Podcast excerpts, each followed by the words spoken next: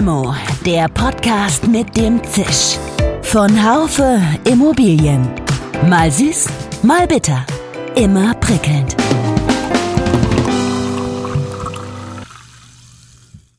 Hallo liebe Limo-Fans. Das Thema Energieberatung ist in aller Munde.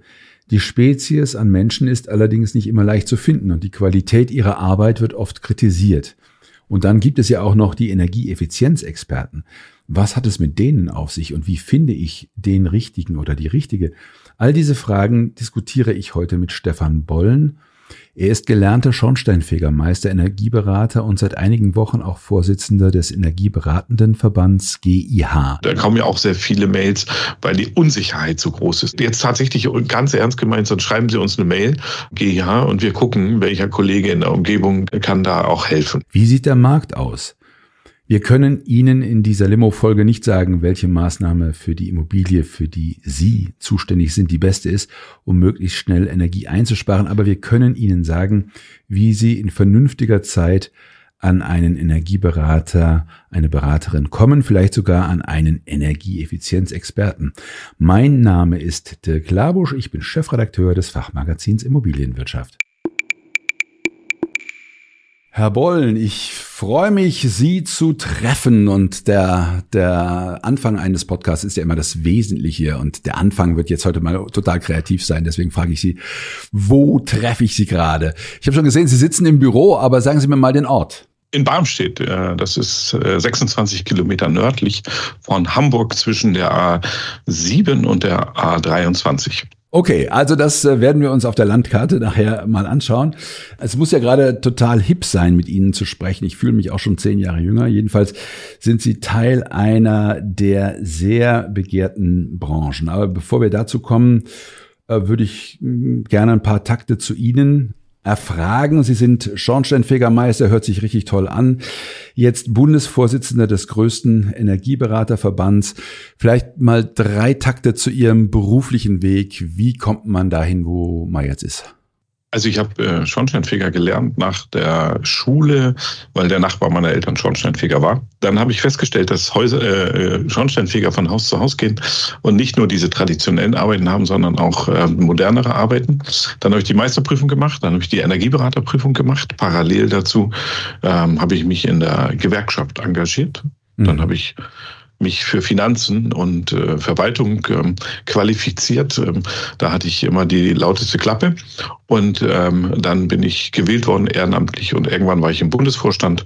Dann war ich hauptamtlich eine ganze Zeit. Und äh, 2014 äh, habe ich dann aber mein eigenes Energieberatungsunternehmen mit äh, drei weiteren äh, Kollegen gegründet. Und das Netzwerk über Energie Genau, das ist seitdem äh, einer meiner Steckenpferde. Äh, das bauen wir aus in zehn Standorten, sechs Bundesländern und ähm, genau zusätzlich habe ich Energiepolitik gemacht 2005 bis 2012, aber durch das eigene Unternehmen und das alles da drumherum, äh, was dazugehört als Unternehmer, ähm, äh, hatte ich halt nicht mehr so viel Zeit, mich um Energiepolitik zu kümmern. Deswegen habe ich mich dann wieder auf Finanzen und Verwaltung äh, in der Partei äh, gestürzt. Genau, das ist so der Werdegang und äh, irgendwann klingelte mein Telefon und äh, dann bin ich daran und da war der Geschäftsführer des GIHs dran, also Gebäudeenergieberater. Äh, wir vertreten Architekten, Ingenieure und Handwerker und hat mich gefragt, ob ich mir vorstellen könnte, Bundesvorsitzender zu werden. Und da war ich überrascht. Und jetzt bin ich's. Bin immer noch überrascht, aber bringt Spaß. Politische Ambitionen haben Sie jetzt dann nicht mehr. Das ist inzwischen bei Ihnen äh, abgehakt, wobei das ist natürlich im weiteren Sinne ein politisches Amt, das Sie jetzt bekleiden, aber parteipolitisch nicht mehr, oder? Parteipolitisch nicht mehr, nein. Also es ist so, äh, das war aber auch vorher schon so und auch als Schatzmeister ist es so, dass sie gar nicht in der Öffentlichkeit stehen, sondern hinter den Kulissen auch mit den anderen Parteien zusammen gucken müssen.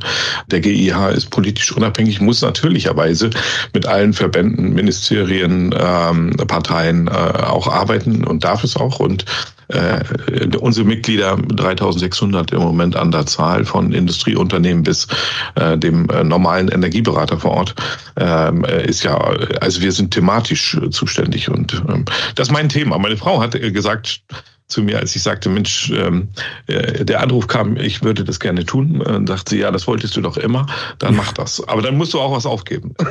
Und was haben Sie, was haben Sie aufgegeben, Ihre Frau? Nein, nein, nein, nein, nein, ganz im Gegenteil. Aber äh, nein, ich werde äh, in, in absehbarer Zeit äh, werde ich äh, auch das Amt des Schatzmeisters aufgeben müssen, weil es äh, auf die Dauer nicht funktioniert. Also aber Sie sind äh, im Moment nicht draußen mehr äh, und schauen sich Häuser an, ähm, und äh, sondern haben dafür Ihre Leute und machen dafür Verbandspolitik dazu. Äh, ich bin morgen, bin ich äh, zum Beispiel als Schornsteinfeger morgens, ab mittags mache ich Vorgespräche als Energieberater. äh, und übermorgen bin ich äh, tagsüber äh, verschiedene Abschlussgespräche, wo dann das um die in, in Investitionsentscheidung geht.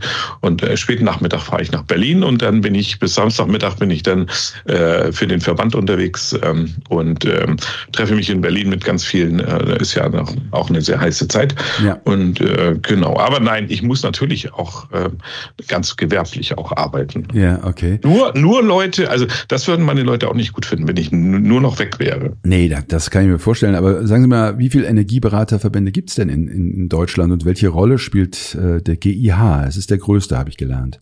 Also äh, ja, es gibt noch einen äh, Verband, äh, das Deutsche Energieberaternetzwerk, ist aber äh, nur Architekten, Ingenieure, also relativ, sagen wir mal, eingeschränkt. Aber äh, ich bin ja noch neu. Ich habe mich auch nicht so intensiv bisher mit den anderen Verbänden beschäftigt, sondern wir gucken auf uns und auf das Thema. Und wir selber sind äh, tatsächlich 3.600 Tendenz jeden Tag äh, drei bis fünf neue Mitglieder und ähm, äh, davon sind so, wir sind jetzt sogar knapp äh, 500 Architekten, 1000 1200 äh, Ingenieure, äh, bis hin zu meiner Berufsgruppe Schornsteinfeger insgesamt äh, knapp 500 Schornsteinfeger auch.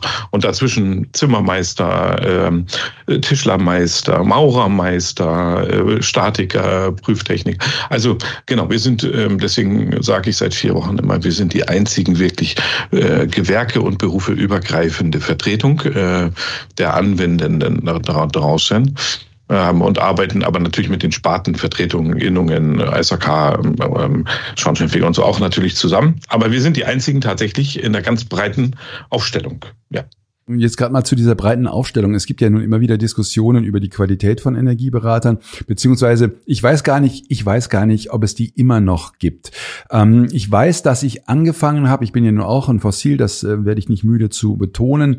Vor 20 Jahren, ähm, da gab es schon äh, Kritik an den, äh, an diese, an dieser Berufsgruppe und jeder konnte sich da so ein Label anstecken damals. Ich hatte jetzt gerade einen Energieberater engagiert, einen sehr netten und auch, glaube ich, kompetenten. Wir haben da so eine kleine Altbauwohnung und es ging um die Frage der, der Heizungsmöglichkeit dort im Altbau. Und er sagte mir dann, er sei zwar Energieberater, aber von Heiztechnik habe er keine Ahnung. Also ehrlich gesagt, das ist super, besser so, als wenn einer sagt, äh, er hätte Ahnung und hatte dann nicht. Ähm, er wird sich dann noch jemanden dazu holen. Aber wie kann das sein? Also ich könnte mir vorstellen, dass eigentlich, wenn man bei der Ausbildung das Thema Heizung doch ein integraler Bestandteil einer solchen Ausbildung sein muss. Ich will es mal mit der Darstellung der, der, der Tätigkeit eines Energieberaters versuchen. Ich habe äh, einen Mitarbeiter eingestellt, der hat ähm, 15 Jahre in seinem Leben äh, Projektierung PV, also äh, Photovoltaikanlagen gemacht, großen Anlagen. Elektrotechnikingenieur, top fitter Typ. So, mhm. und der kam und jetzt äh, hatte ich ihn äh, davon überzeugt, nicht groß zu machen, lass uns viele kleine nebeneinander, Mehrgeschosswohnungsbau, aber Einzel- und äh, Doppelhäuser und so. Und ähm, da äh, gucken und, und planen. Und dann stellte ich auf einmal fest, er kennt sich super aus mit allen stromführenden äh, Leitungen, Geräten, das ist alles gut. Und jetzt stand er aber vor Lüftungsanlagen, Heizungsanlagen in der Vielfalt äh, wie es sie gibt. Dann stand er vor der Gebäudehülle, mhm. ähm, also nicht nur Fenster, sondern Wand, Dach und ähm, so.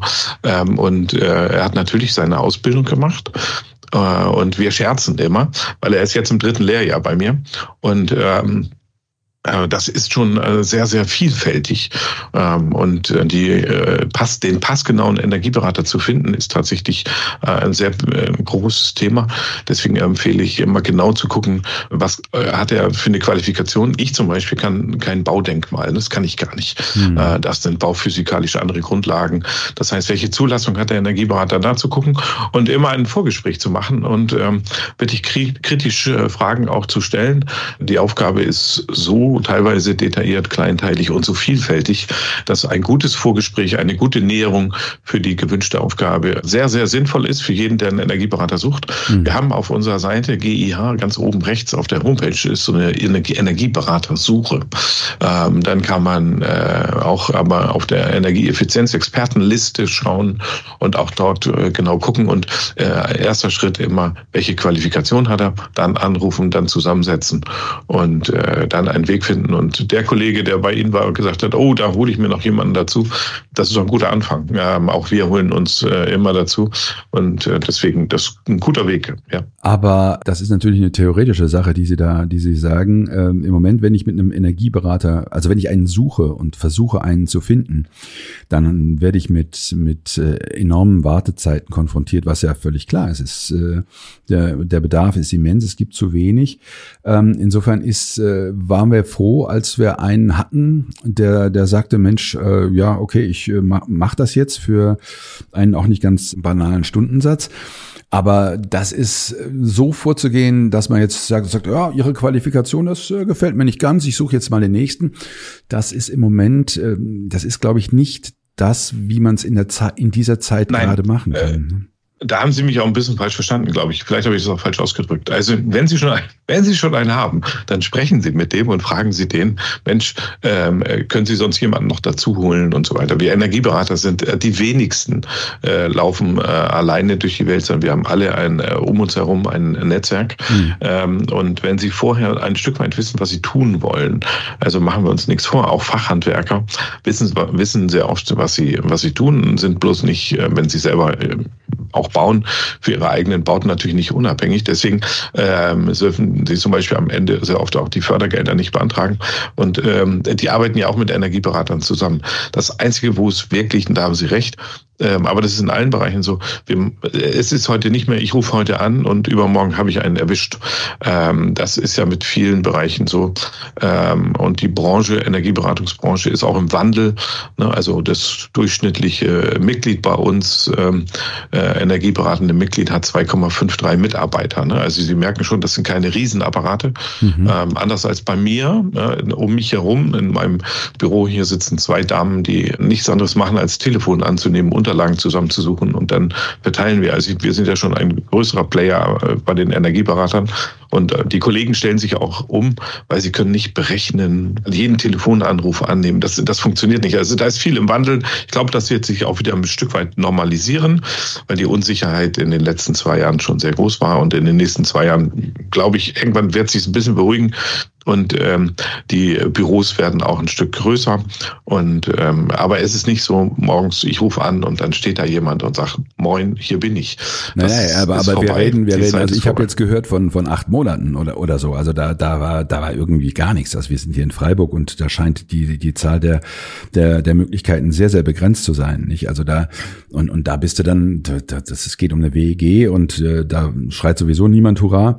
Ähm, und ähm, naja, also insofern insofern, das sind, das sind so Wartezeiten. Äh, es hat ja auch keinen Sinn, jetzt hier jemanden zu, zu fragen, der irgendwo im, im Norddeutschland sitzt und vielleicht noch ein bisschen Kapazitäten hat. Mein Netzwerk ist auch in Freiburg. okay, okay, okay, gut zu wissen. aber, aber nein, also ich, ich höre das ja häufig ähm, und ähm, gleichzeitig äh, weiß ich aber auch, äh, dass die Kollegen sich wirklich unfassbar viel Mühe geben. Das glaube ich. Wir sind ein bisschen gefangen, Telefonanrufe an, äh, Mails und da kommen ja auch sehr viele Mails, weil die Unsicherheit so groß ist. Ja, sie ja. wissen ja, was sie tun wollen, ja. Mhm. Und ich glaube, da ähm, äh, äh, jetzt tatsächlich ganz ernst gemeint, sonst schreiben Sie uns eine Mail ähm, beim GIH und wir gucken, welcher Kollege in der Umgebung ähm, äh, kann da auch helfen. Ja? Also es ist ja. so, ähm, Sie sind jetzt Freiburg, da ist natürlich auch noch, also in äh, Bundesländern Bayern, Baden-Württemberg, da ist die Energieberaterdichte sehr groß, das muss man mhm. sagen, aber auch die Bauwilligkeit sehr groß. Ja das, was Sie jetzt erlebt haben in den neuen Bundesländern oder aber je weiter nach Norden Sie kommen,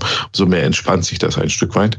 Ähm, und ähm, Sie dürfen jetzt auch nicht vergessen, jetzt sind so die letzten Züge der Neubauten. Ne? Die Neubauberatungen ähm, äh, äh, sind halt äh, tatsächlich ja, ich will nicht sagen null, das stimmt nicht, aber äh, deutlich zurückgegangen. Ja. Ähm, der Neubauboom ist zu Ende. Das heißt, äh, der Bestand war vorher unser ähm, äh, Problem in der Wärmewende und der Bestand ist jetzt sozusagen auch Ziel von allen.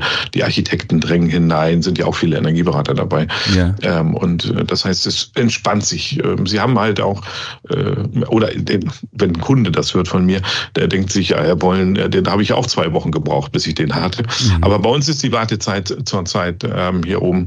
Bei mir äh, im Umfeld sind wir im Moment auf Ende August, Anfang September. Okay, ja, das ist ja, das hört sich ja ganz versöhnlich an. Aber ich will noch mal, das ist, da kommen, kommen wir gleich noch mal drauf. Ich möchte noch mal fragen, zur Ausbildung nochmal kommen. Ähm, wer, wer kann sich eigentlich Energieberater nennen? Wie wird man das? Was gibt's für Ausbildungsleitlinien?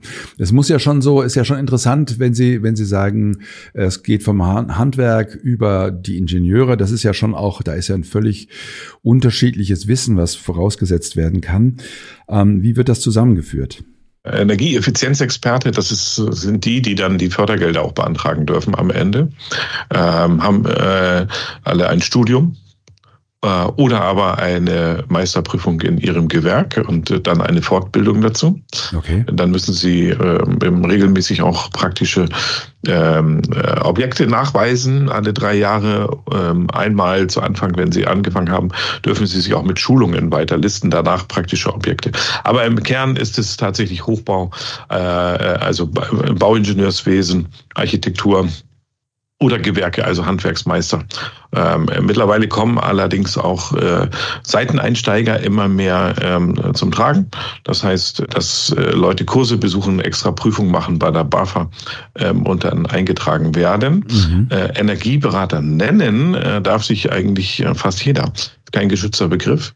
Ähm, und deswegen verweisen wir immer dann auf diese Energieeffizienzexpertenliste, weil da drin stehen, die sind die, die tatsächlich dann äh, die Qualifikation ähm, haben vom BAFA KfW auch anerkannt sind, äh, so dass sie oder wenn man so will, dann also öffentlich anerkannt auch von der Bundesregierung und ähm, äh, weil äh, es gibt natürlich, können Sie sich vorstellen, auch Verwaltungen, die sagen, Mensch, ich suche mir jemanden, der energieaffin ist, also äh, Energie hat was ne, so und und ähm, das ist auch etwas, was ich äh, immer raten würde in Verwaltung, ähm, dass sie äh, die Leute, die wirklich ein bisschen Ahnung haben, ob das ähm, äh, Gebäudehülle ist oder ob das ähm, Anlagentechnik ist, äh, die auch zur Fortbildung zu schicken, damit sie selber schon mal ähm, so, so Art, den ich mal ja, so, so einen Leitfaden in den Gebäuden selber erstellen können. Okay. Ähm, das hilft den Energieberatern, das hilft den äh, Verwaltungen, man kommt schon mal einen Schritt weiter.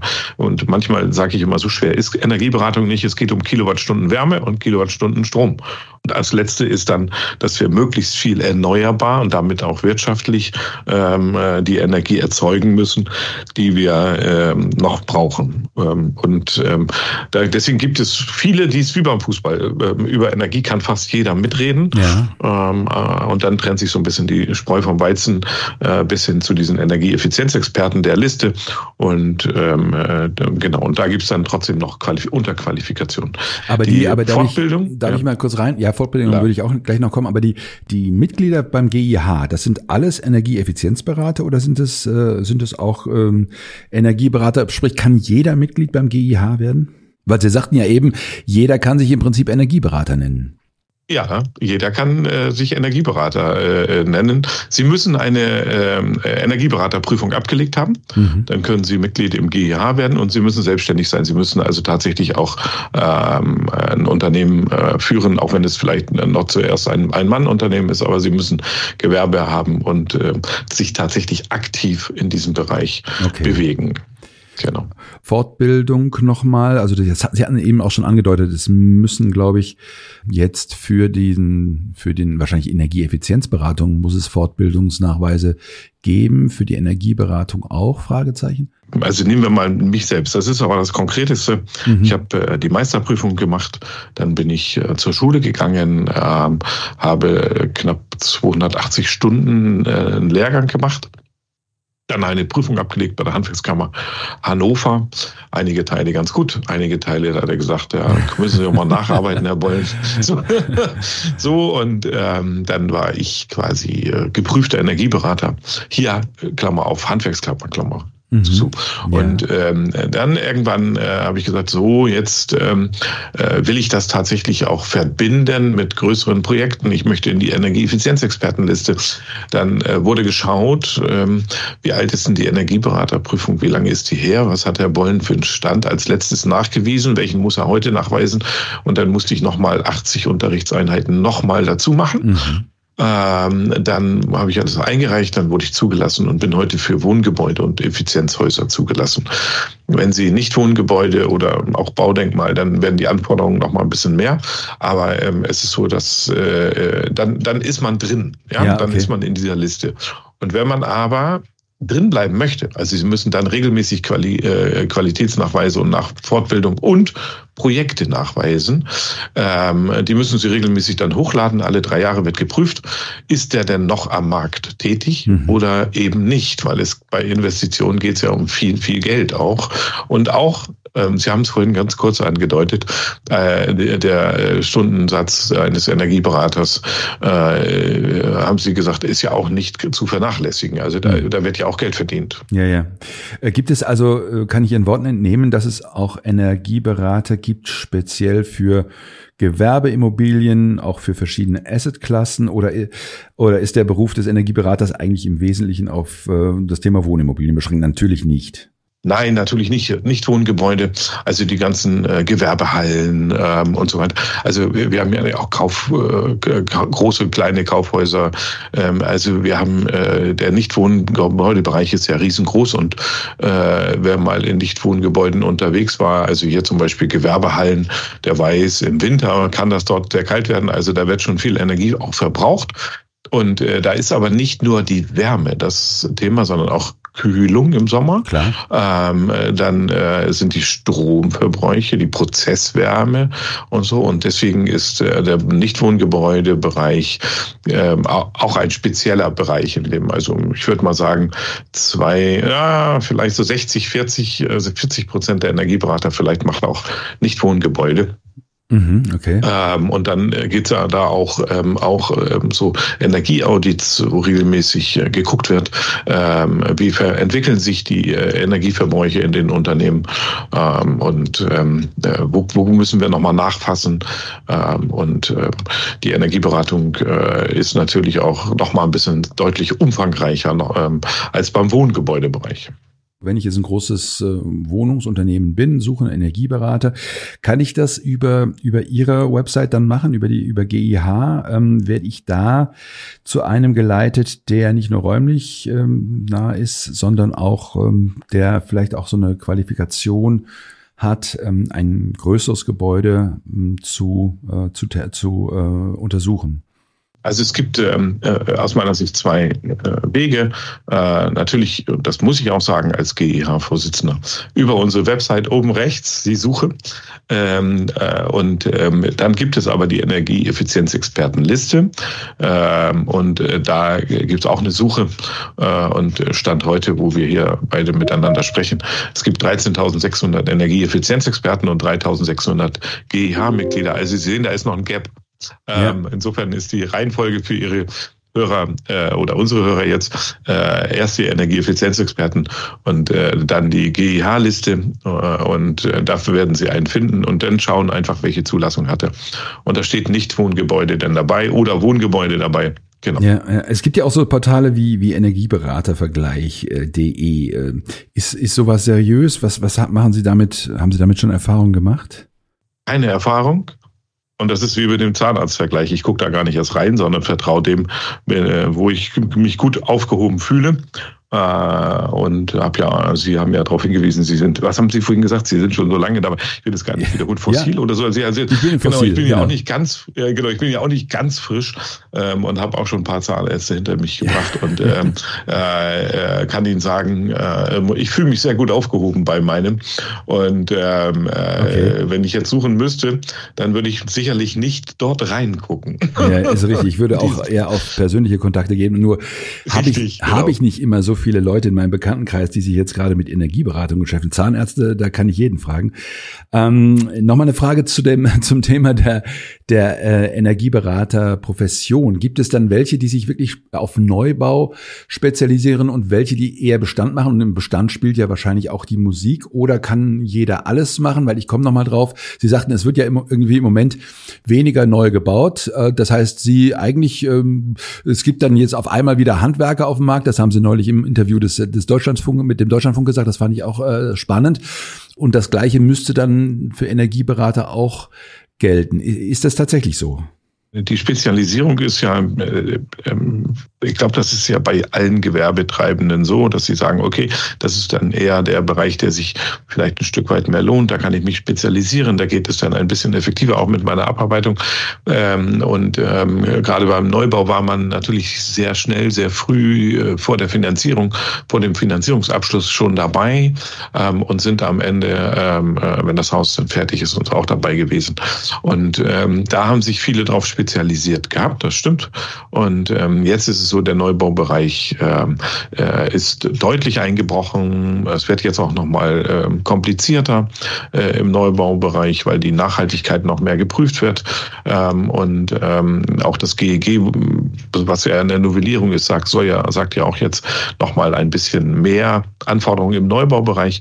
Ähm, äh, und da wird nicht mehr so viel gebaut. Das heißt, die Kollegen, die dort aber sich spezialisiert hatten, ähm, haben, äh, die kommen jetzt in den Altbaubestand zurück. Und ja, da haben Sie recht, es ist der Musik, ist der Bestand. Und zwar äh, die Musik deswegen im Bestand, weil es so viele Bestandsgebäude gibt. Ja, und das Zweite ist, weil wir ja ganze Flächen haben, wo auch, ähm, also die, wir haben ja immer, die Häuser sind in einem bestimmten Zeitraum gebaut, 60er Jahre, manchmal 50er Jahre. Dann haben die riesen Grundstücke teilweise auch innerstädtisch noch.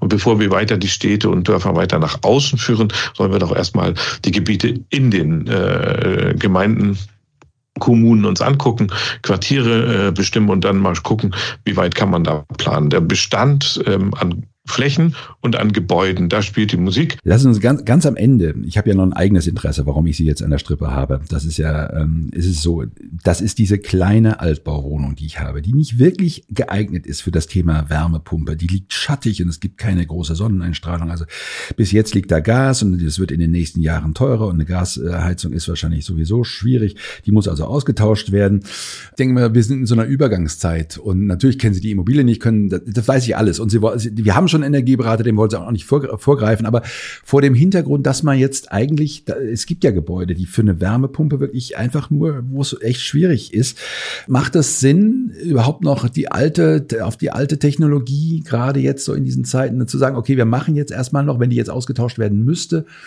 ähm, wir warten ab, bis sich bestimmte Dinge geklärt haben? Ähm, oder sollte man trotzdem diese, also aus Ihrer Sicht jetzt grundsätzlich mit, mit, äh, mit einer Investition in eine Gasheizung, einer Ölheizung vorsichtig sein? Also man sollte äh, beim Wärmeerzeugerwechsel momentan sehr wachsam sein, ja. Mhm. Also ich reduziere das, wie Sie gerade hören, auf den Wärmeerzeuger jetzt erstmal, ja. äh, denn äh, welche Energie dort reingesteckt wird, ob das nun Sonne, Wind ähm, umgewandelt aus äh, zum Strom und und und ob das ähm, äh, Gas, Öl ist, ist äh, für den Energieberater Schritt zwei. Schritt eins ist erstmal zu gucken, wie viel Verbrauch haben Sie, ja, ja. welche Bauteile haben Sie, was kann man verbessern, ähm, und dann haben Sie in, ähm, äh, in jedem Haus haben Sie Heizkörper oder Fußbodenheizung oder moderne Häuser, auch manchmal auch Decken- oder Wandheizung. Und wir müssen große Heizflächen haben, damit äh, ich mit einer niedrigen Temperatur den Raum warm mache. Das heißt, ich muss wissen, wie, wie viel Leistung hat der Raum und dann summiert sich das ja auf, nach, je Wohnung, ähm, je Haus, mhm. wie hoch ist die Leistung wirklich. Und alle Wärmeerzeuger, die wir in den letzten 30 Jahren gebaut haben, nicht alle, aber fast alle, sind zu groß, überdimensioniert. Und wir müssen die erstmal auf eine vernünftige Dimension runterbrechen. Äh, auch nicht mit Faustformeln, die man so am Markt hört, sondern einmal nachrechnen, so kompliziert ist das nicht. Danach legen wir die Heizflächen, Heizkörper, hm. vielleicht auch ähm, Fußbodenheizung, ähm, das wird man jetzt in einer Wohnung nicht machen, aber den Heizkörper größer machen, immer größer, damit äh, bei normalen Renovierungen wir schon mal ähm, auf Niedertemperaturtemperaturen kommen. Und dann kommt nachher der Wärmeerzeuger, der dann richtig ausgelegt werden sollte. Und dann guckt man mal, wie kann ich hier möglichst viel erneuerbar reinpacken. Vielleicht vielleicht sogar ganz. Es gibt ähm, im äh, Ein- und Zweifamilienhausbereich sehr viele Kunden, die überrascht sind, dass ihr Haus tatsächlich schon fast vorbereitet ist. Ähm, Im Mehrgeschosswohnungsbau dafür setzt, äh, gibt es ja ähm, äh, auch das auch sogar im Gesetz vorgesehen Hybridlösungen. Das heißt im Frühjahr, äh, Sommer und Herbst können Sie mit Strom heizen, also hier mit einer zum Beispiel einer Wärmepumpe. Im Winter äh, muss aber eine fossile Heizung noch dazu äh, heizen oder aber Technologieoffenheit sagt ja die Bundesregierung immer jetzt auch wieder eine Pelletanlage, die auch gefördert werden soll. Und ähm, äh, was, äh, wenn ich jetzt nach Berlin schaue und auch diese Woche hinfahre, dann äh, ist das, äh, was ganz gut ist, die Gemeinden äh, sind jetzt aufgefordert, eine Wärmeplanung vorzulegen. Stellen Sie sich vor, Sie können Ihre Wohnungen und Ihr Haus optimieren, energietechnisch gesehen äh, verbrauchen dadurch weniger und jetzt brauchen sie nicht mal mehr eine Heizung, sondern da kommt einfach nur ein äh, Fernwärmeanschluss ja. Ähm, und die die sind dann auch irgendwann fossilfrei und die Preisbildung ist äh, transparent. Mhm. Es gibt ja auch viel Vorbehalte, zu Recht, ähm, ja, weil es neue Monopole sind. Ähm, ja, genau. Und wenn das nicht vernünftig, wenn das nicht vernünftig geregelt ist, dann bin ich da auch sehr skeptisch. Wenn es vernünftig geregelt ist, ist es eine gute Möglichkeit. Ähm, aber ähm, es fängt immer an bei dem Wärmebedarf des Raumes ja, und ja. der Heizfläche im Raum. Und da können ganz, ganz viele am Markt, äh, wenn die Heizung, ich sage mal, die Heizung ist zehn Jahre alt, dann haben sie immer noch 10, 15 Jahre Zeit, ihr Haus fertig äh, sozusagen zu machen mhm. für die zukünftige Heiztechnologie und dann einfach Heizkörper größer, Fenster verbessern, oberste Geschossdecke, das ist mein Lieblingsthema, oberste Geschossdecke. Ähm, oder äh, eine, wenn ich immer so, man, manchmal sind es ja auch nicht so schöne Gespräche, weil das einfach alles sehr teuer ist. Dann sage ich mal, großvolumiges Heizen muss man sich leisten, wollen und können. Ähm, und meine Oma hatte immer einen Vorhang zwischen den großen Räumen, wenn da so warme und kalte Luft sich austauscht. Ja. Das ist alles verloren gegangen. Heute laufen wir barfuß, also nicht, ich mache es jetzt immer mit Bildern, aber ja, ja. Ähm, und dann sie klingeln an der Tür, dann kommt äh, der oder die Bewohnerin hat, äh, der läuft barfuß rum und sagt, oh, hier ist es immer so schön warm. Ja, Energie wird nicht mehr so günstig, wie sie mal war. Ja. Und ähm, der Energieeinsatz, der muss sich dringend verändern. Ich habe vor kurzem ein Grußwort gehalten mit dem Beginn meiner Grußworte von vor 20 Jahren. Und es hat nicht mal jemand gemerkt, als ich das dann aufgeklärt habe. Ja, dann ähm, ja. Mussten alle lachen. Mhm. Ähm, wir haben wirklich ganz lange Zeit nichts gemacht. Jetzt müssen wir ran. Und ähm, da hilft es sehr oft, sich auch auf äh, die Großeltern mal zu gucken, wie haben die denn das gemacht? Wir hatten früher, kennen Sie, wenn Sie von der Wohnung reden, diese ja. großen gusseisernen Heizkörper, ne? die ja, waren schwer, die hatten Masse. Da konnten Sie mit niedrigeren Temperaturen die gleiche Wärmemenge in den Raum packen. Was haben wir in den, äh, Mitte der 70er? Da haben wir, je kleiner der Heizkörper, umso besser, aber so umso heißer musste er sein. Und ähm, dann verliert man halt halt auch viel. Und Energie ist äh, zu wertvoll. Und ähm, einer meiner früheren Förderer, Hermann Scher, hat mal gesagt, jeden Tag fliegt 100 Liter Öl auf einen Quadratmeter in Deutschland. Das sollten wir einfangen. Er meinte die Sonnenstrahlen, ähm, er meinte den Wind ähm, und das müssen wir einfangen und die Häuser bringen. Das ist aber nicht so ganz äh, trivial, wie es in der Vergangenheit mal war, schnell eine fossile Heizung einbauen. Aber Achtung an der Bahnsteigkante nicht einfach neu äh, einbauen. Mit dem Heizungsbauer reden, mit äh, dem Schornsteinfeger reden, Verbraucherzentrale reden, dann finden Sie auch einen Energieberater. Ja, Herr Labusch, das ah. ist äh, ja genau. Ja. Allerletzte Frage, wir geben Ihnen eine Limo aus, äh, Herr Bollen, und äh, Sie können sie trinken, mit wem immer Sie wollen. Ähm, jetzt sagen Sie nicht Robert Habeck. Mit wem, oder vielleicht sagen Sie es doch, mit wem würden Sie sie trinken? Die Limo mit Matthias Mirsch. Oh, wer ist das? Matthias Mirsch ist ein unaufgeregter äh, Energiefachmann, ähm, ist zuständig in der äh, SPD-Bundestagsfraktion seit langer, langer Zeit für das Thema Energie, Nachhaltigkeit. Nach außen kennt man natürlich Nina Scheer und so. Aber Matthias Mirsch ist an jeder Stelle beteiligt. Ich, ich kann dem eine SMS schicken, aber ich habe noch nie eine Limo mit ihm getrunken.